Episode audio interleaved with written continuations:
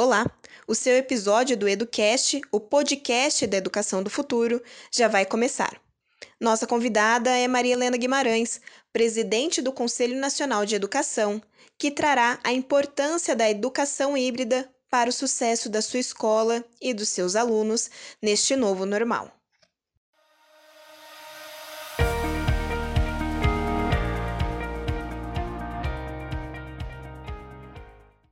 Será que 2021 será o ano do ensino híbrido? Eu acredito que o ensino híbrido veio para ficar. Né?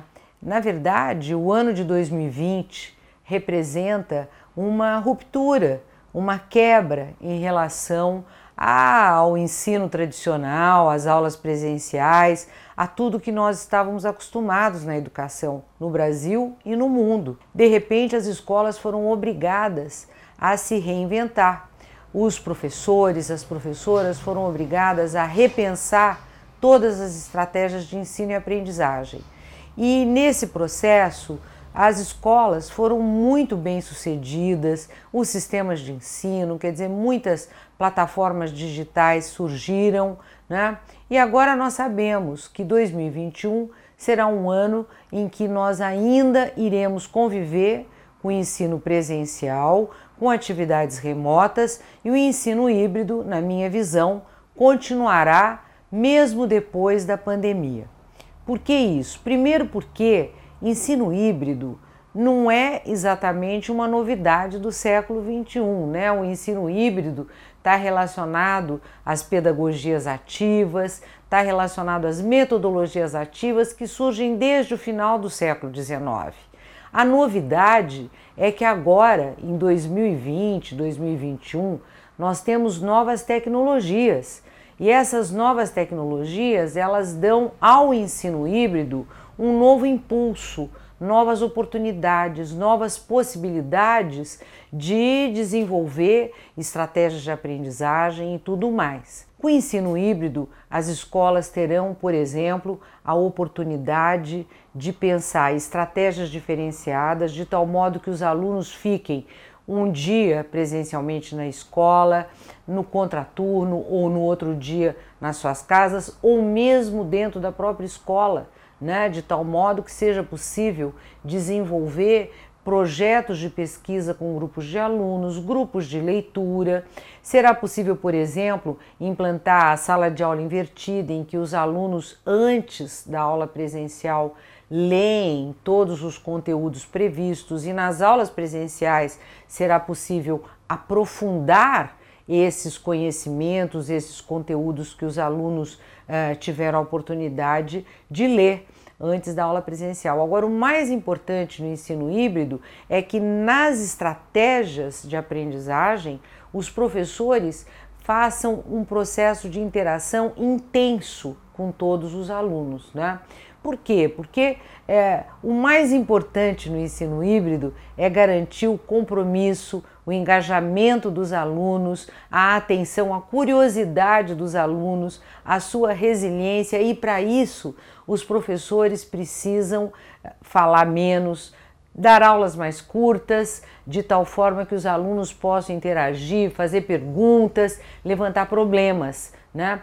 Esse é o grande, eu diria assim, o grande atrativo do ensino híbrido, fazer com que os professores e seus alunos tenham uma interação permanente e uma mediação pedagógica do professor que é essencial para que os alunos realmente aprendam. Um outro ponto importante do ensino híbrido são as avaliações.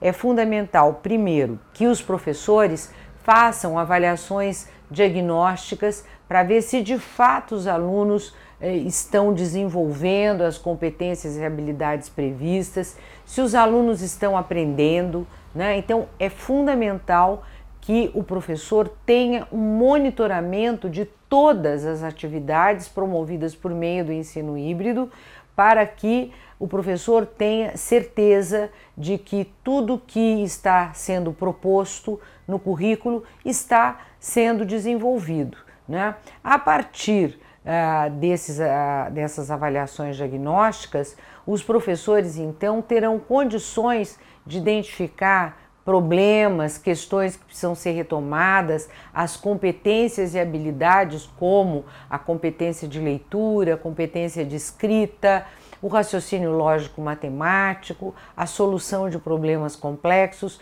Os professores vão então avaliando e, ao mesmo tempo, identificando quais as questões que precisam ser aprofundadas, seja por meio de aulas presenciais, seja por meio de atividades remotas. Né?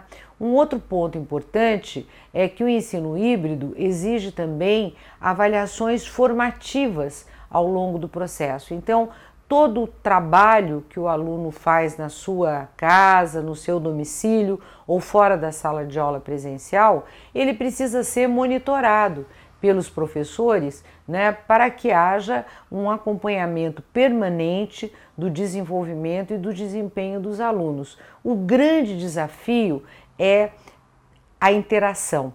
Né? Sem a interação, os professores não terão a possibilidade de acompanhar todo o trabalho que seus alunos estão desenvolvendo. Então, essa interação ela é fundamental.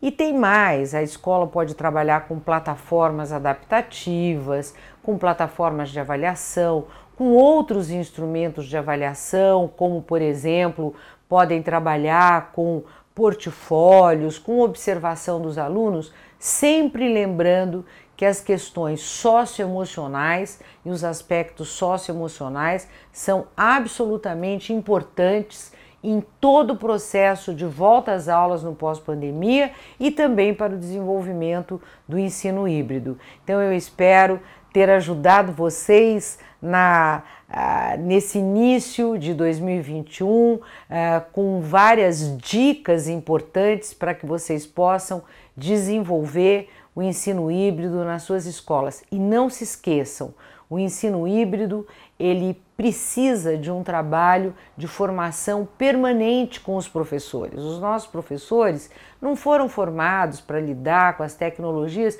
então é preciso uma atenção permanente aos nossos professores para que eles possam cada vez mais irem inovando nas suas práticas pedagógicas. E para isso, o ensino híbrido também sugere, e eu recomendo fortemente, que os professores façam reuniões online para trocar ideias, para trocar práticas, para trocar sugestões, para trocar dicas que estão dando certo. É isso, pessoal. Eu acredito que o ensino híbrido veio para ficar e os nossos alunos são todos alunos digitais. Eles nasceram ah, com a internet, né? São alunos digitais, são alunos que estão aí para e entendem mais até das novas tecnologias do que nós professores. Boa sorte a todos e vamos em frente.